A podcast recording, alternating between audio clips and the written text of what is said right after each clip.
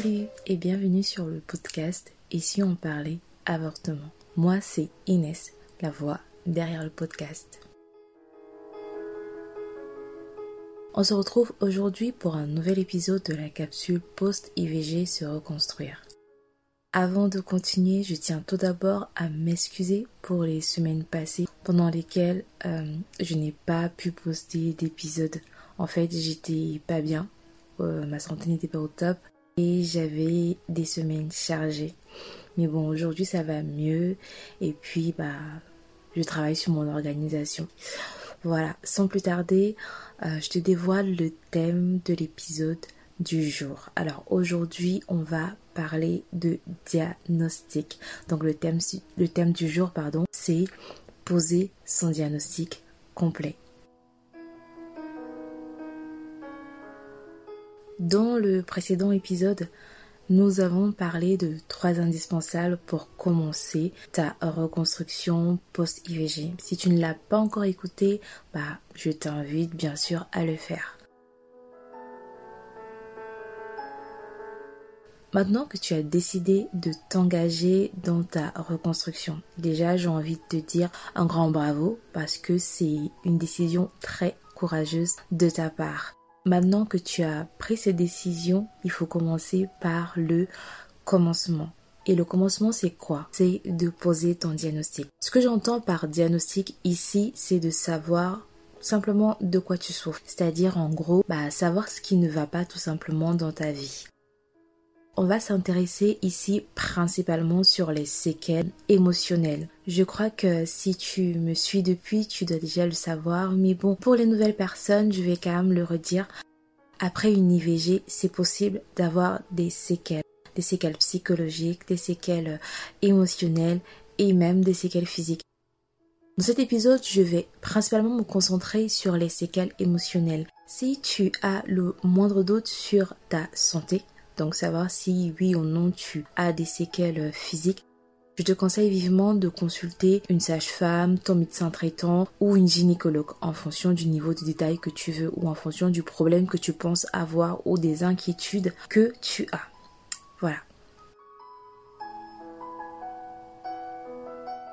Revenons donc aux séquelles émotionnelles. Pour pouvoir te reconstruire, il faut savoir de quoi tu veux exactement te reconstruire. Il faut connaître le problème en fait si on veut apporter des solutions. Et c'est dans ce sens que je parle de poser son diagnostic. Poser ton diagnostic revient donc à identifier les différentes émotions négatives, différentes émotions destructrices euh, que tu as voilà, avec lesquelles tu vis au quotidien. C'est d'identifier leurs manifestations dans ta vie au quotidien. Et le plus important, c'est d'identifier les sources profondes de ces différentes émotions négatives.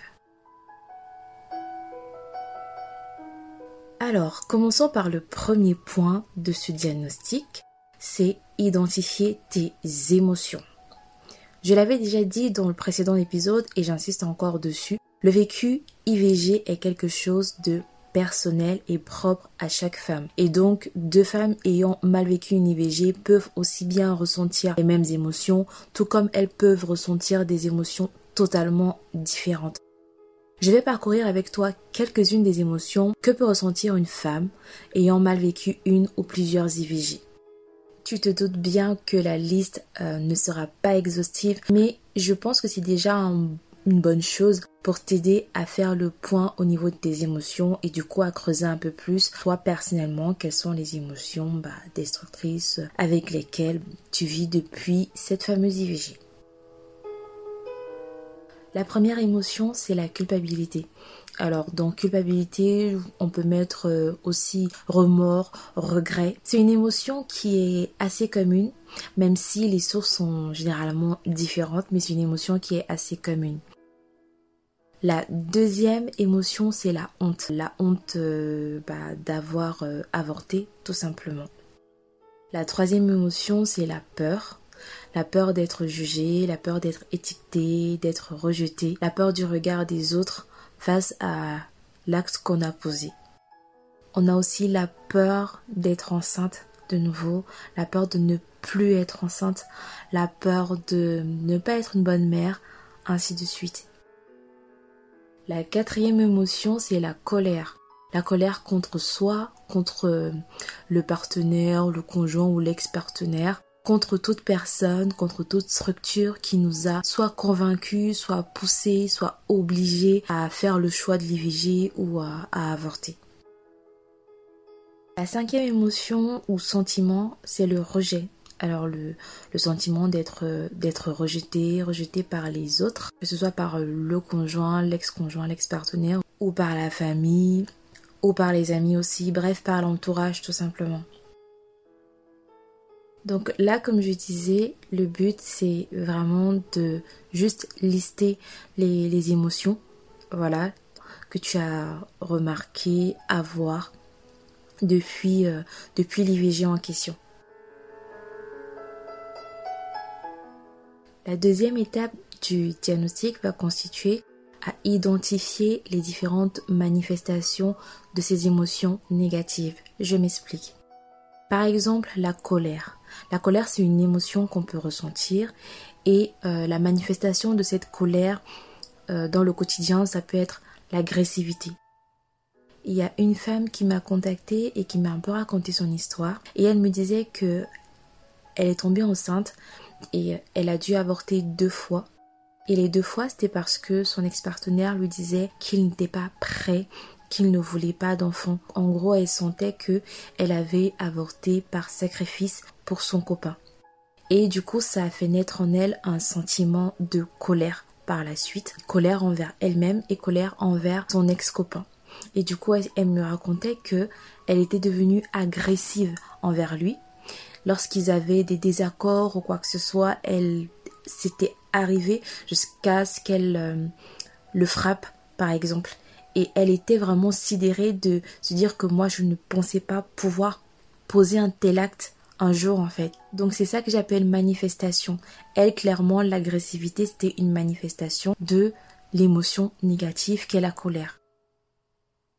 Je vais donc lister euh, quelques manifestations des mauvaises émotions que qui a été constatée chez différentes femmes en fait. Après, comme je dis, ce n'est pas une liste exhaustive. C'est juste pour t'aiguiller un peu. Si tu te reconnais dans certaines manifestations, bah tu les notes. Sinon, tu t'assieds, tu fais une introspection et tu regardes ton comportement, qu'est-ce qui a changé, ça part de quoi, telle émotion, est-ce que ça cause telle chose, telle chose? Donc je commence. Je l'ai déjà évoqué en exemple, donc on va prendre la première manifestation qui est l'agressivité. Voilà l'agressivité qui euh, peut venir de l'émotion de la colère par exemple, avoir des comportements agressifs, excessifs aussi. La deuxième manifestation, c'est l'isolement. Cet isolement peut venir de la honte, par exemple, ou il peut venir de la culpabilité aussi. Une même manifestation peut provenir de différentes émotions. Comme autre manifestation, on peut avoir la dépression. La dépression qui peut venir de la culpabilité. Comme autre manifestation, on a l'autoflagellation, c'est-à-dire le fait de se punir soi-même. Cela peut passer par punir son propre corps en le négligeant, négligeant son apparence, ne plus prendre soin de soi. Euh, l'autoflagellation peut aussi euh, se manifester par de l'isolement, comme on a déjà parlé plus haut, euh, aussi par un dysfonctionnement des relations amoureuses, notamment beaucoup plus amoureuses. Aussi en termes d'autoflagellation, en termes de se punir, il y a des femmes qui vont s'empêcher par exemple d'être heureuses, d'avoir des moments de bonheur parce qu'elles vont se dire que c'est euh, injuste pour elles de, de, vivre le bonheur alors qu'elles ont, elles ont avorté. Voilà, elles méritent toute la souffrance de la terre, tout le mal de la terre, tout euh, le malheur du monde. Il y a la perte de confiance en soi, la perte euh, ou la dégradation de l'estime de soi, l'estime de sa personne. Et vraiment ça c'est quelque chose qui peut affecter tous les domaines de notre vie. Ça peut affecter notre vie familiale, ça peut affecter euh, notre travail, nos études, ça peut affecter nos relations, ça peut affecter tout et vraiment tout bloquer. Par exemple, lorsque je parlais du fait d'avoir des difficultés dans les relations amoureuses, le fait de ne plus pouvoir tomber amoureuse, quelque chose comme ça parce qu'on n'a pas confiance en soi, parce qu'on n'a plus confiance en soi à cause bah, de, des émotions négatives qui découlent de l'IVG qu'on a, qu'on a faite. Comme autre manifestation, il y a la frigidité. Alors la frigidité, c'est le fait de d'avoir un blocage au niveau euh, des rapports sexuels, c'est-à-dire qu'on ne réussit plus à ressentir le plaisir sexuel ou même juste à avoir un rapport sexuel. Ça vient de quoi? Ça vient de la peur d'être enceinte. Tout simplement. Je ne veux plus me retrouver dans cette situation, donc si je n'ai pas de rapport sexuel, ben, c'est clair que je ne vais plus être enceinte, c'est clair que je ne vais plus avorter. Comme autre manifestation, il y a la déformation euh, de son identité, ou je vais dire la perte d'identité. Alors je m'explique. C'est par exemple le fait de se voir et de se définir à travers le prisme de l'avortement. Par exemple, moi à un moment donné, je me définissais comme une mauvaise personne, comme un monstre, parce que j'avais avorté plusieurs fois, alors que c'est faux.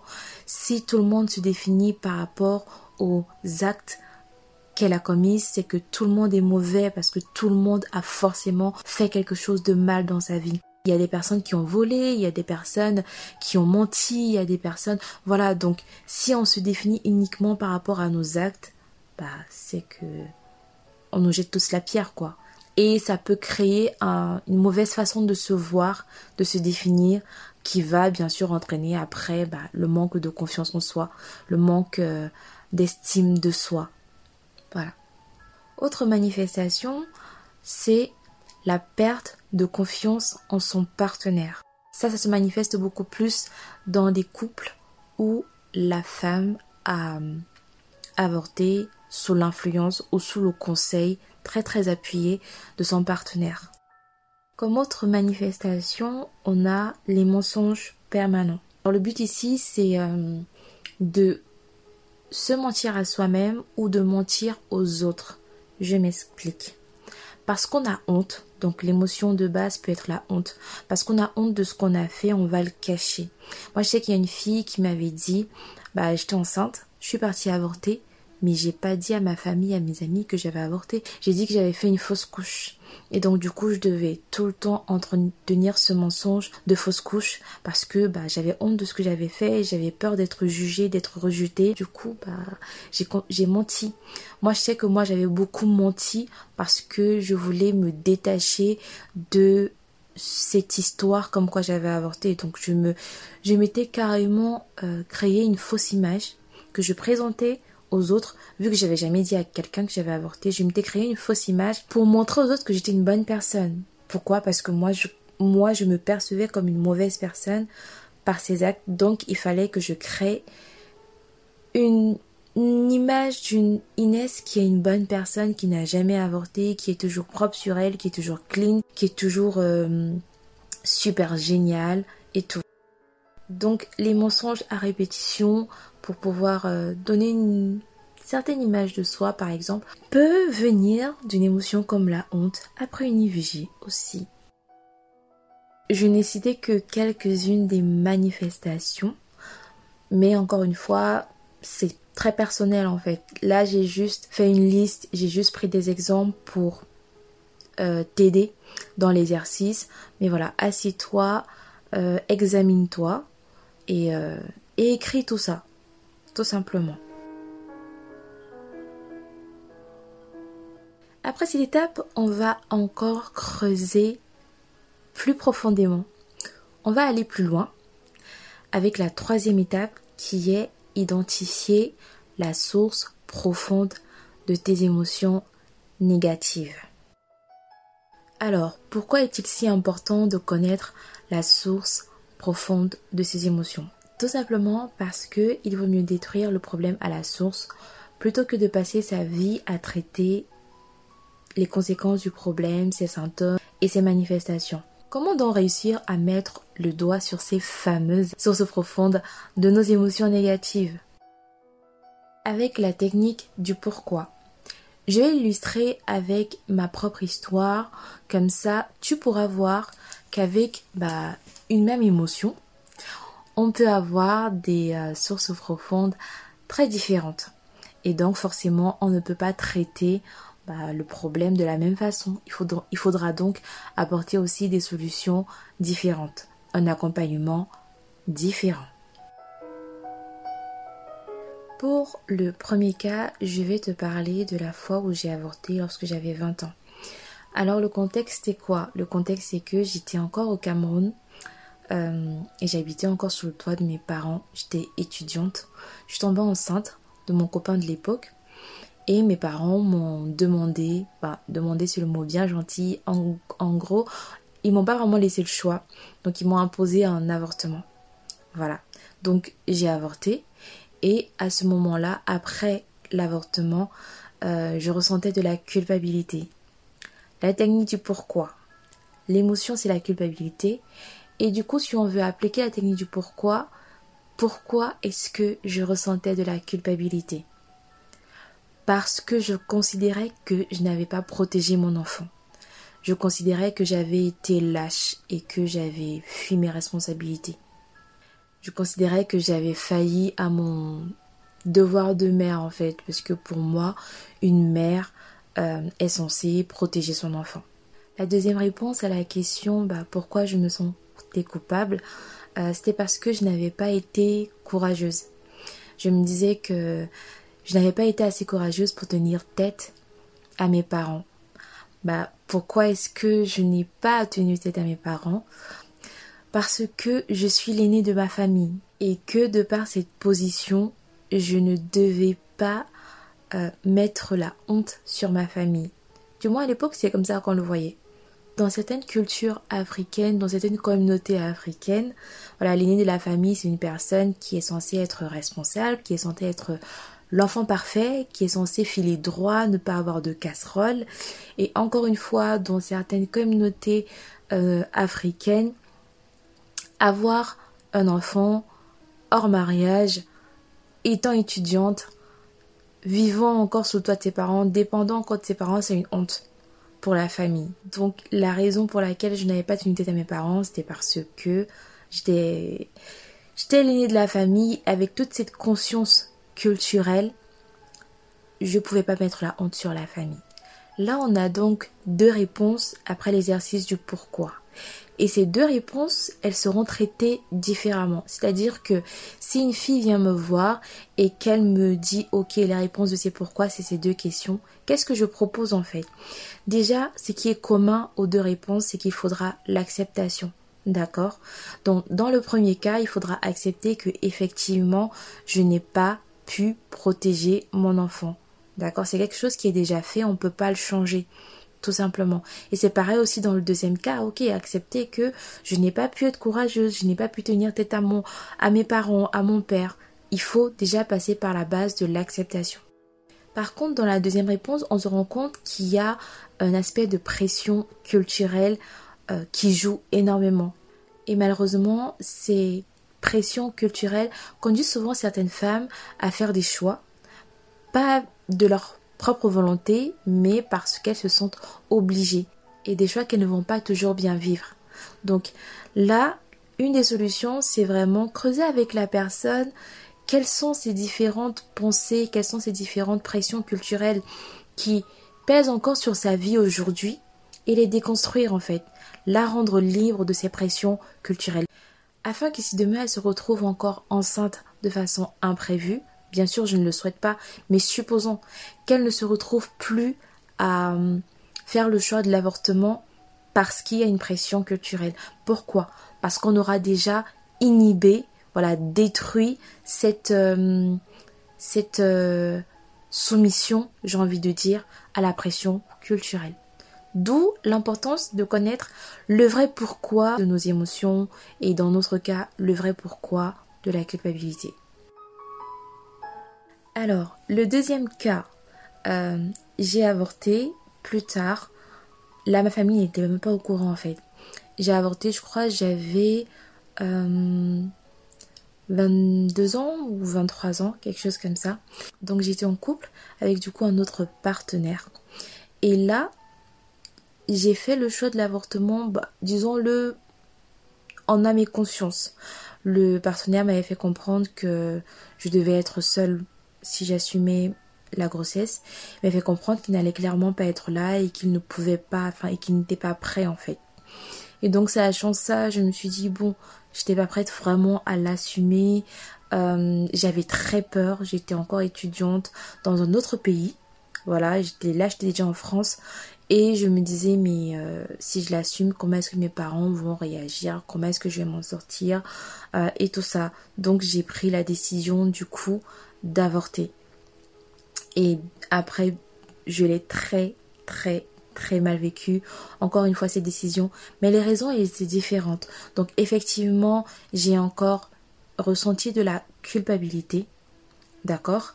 J'ai ressenti de la culpabilité, mais dans ce cas, les raisons profondes de la culpabilité étaient différentes. Donc encore avec la technique du pourquoi, on va creuser. Pourquoi est-ce que je ressentais donc la culpabilité? Je ressentais la culpabilité parce que j'avais avorté de façon volontaire. C'est-à-dire que c'était une décision que j'avais prise volontairement. Personne ne m'avait forcé. Et ça, je trouvais ça horrible. Je trouvais ça horrible parce que je considérais que j'avais fait payer mes choix à un enfant innocent, que j'avais protégé mon confort. J'avais préféré mes, euh, mes projets à, au fait de mettre au monde cet enfant qui n'avait rien demandé. Enfin, c'est comme ça que moi je, voyais la chose. Il n'avait rien demandé et donc du coup, je l'ai sacrifié lui au profit de, de mes projets. Et ça, c'était quelque chose que je ne supportais pas dans mon esprit parce que j'aimais beaucoup les enfants. Enfin, j'aime beaucoup les enfants. Et donc, c'était, c'était pas compatible dans mon esprit. Comment tu peux dire que tu aimes les enfants et tu as sacrifié un enfant qui n'avait rien demandé, euh, qui est venu parce que c'est toi qui es parti avoir des rapports sexuels et tu l'as sacrifié comme ça parce que tu ne voulais pas que ta vie change. Donc, c'était ça la source de ma culpabilité. Comment est-ce que je suis sortie de cette culpabilité?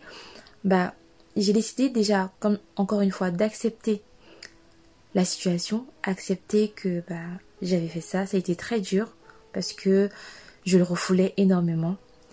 Et il fallait que je me pardonne. Il fallait que je me pardonne et surtout que je pardonne à mon, à mon partenaire de l'époque. Donc pour résumer, dans un cas, euh, les stratégies à mettre en place, c'était le processus du pardon, le pardon de ma personne, le pardon envers euh, le partenaire. Et dans l'autre cas, le processus à mettre en place, c'est d'exposer et de déconstruire les fausses pressions culturelles qui peuvent conduire à faire des choix ou à subir des choix tels bah, qu'un IVG quoi, tout simplement. Parce que les réponses au pourquoi de la culpabilité sont donc différentes. Les approches pour les traiter bah, sont aussi différentes. Donc voilà, c'était ces trois points que je voulais aborder avec toi aujourd'hui. Et avec ces trois points, ton diagnostic est complet. Donc le premier point, identifier tes émotions négatives. Deuxième point, identifier les manifestations de ces émotions négatives dans ta vie au quotidien. Et le troisième point, c'est d'identifier les sources profondes de ces émotions négatives avec la technique du pourquoi. Le bon diagnostic te permet de cibler les vrais problèmes à résoudre et donc d'avoir les bonnes solutions. Si je peux me permettre un conseil avant qu'on se quitte pour cet épisode, c'est de creuser vraiment en profondeur et de ne pas avoir peur ou honte d'être vrai avec toi. Même si les réponses euh, de tes pourquoi sont entre guillemets honteuses ou euh, trop dures à tes yeux, bah il faut te dire les vérités. Ce n'est que comme ça que tu pourras avancer. Je le redis encore une fois, vaudrait mieux connaître la vraie source du problème plutôt que de se voiler la face et de passer sa vie à traiter les conséquences du problème. Si tu souhaites te faire accompagner dans ton processus de reconstruction, n'hésite pas à réserver un créneau dans la bio du compte Instagram et si on parlait avortement ou à m'envoyer un mail à l'adresse et si on parlait avortement@gmail.com tout attaché, sans espace, sans point. Je t'encourage sur le chemin bah, de ta reconstruction. Je te rassure, c'est un bon investissement car tu investis en toi. Si tu veux découvrir d'autres contenus, je t'invite à t'abonner au compte Instagram. Et n'oublie pas de partager le podcast, de t'abonner podcast pour être euh, averti de la diffusion de chaque nouvel épisode. Et qu'est-ce que je peux dire à part que c'était un plaisir pour moi de partager encore une fois avec toi tout au long de cet épisode. J'espère vraiment que tout ce qui a été dit bah, pourra t'aider, va t'aider et que ça va encore plus t'encourager sur ce processus qu'est ta reconstruction. Voilà, on se retrouve donc au prochain épisode et d'ici là, prends bien soin de toi.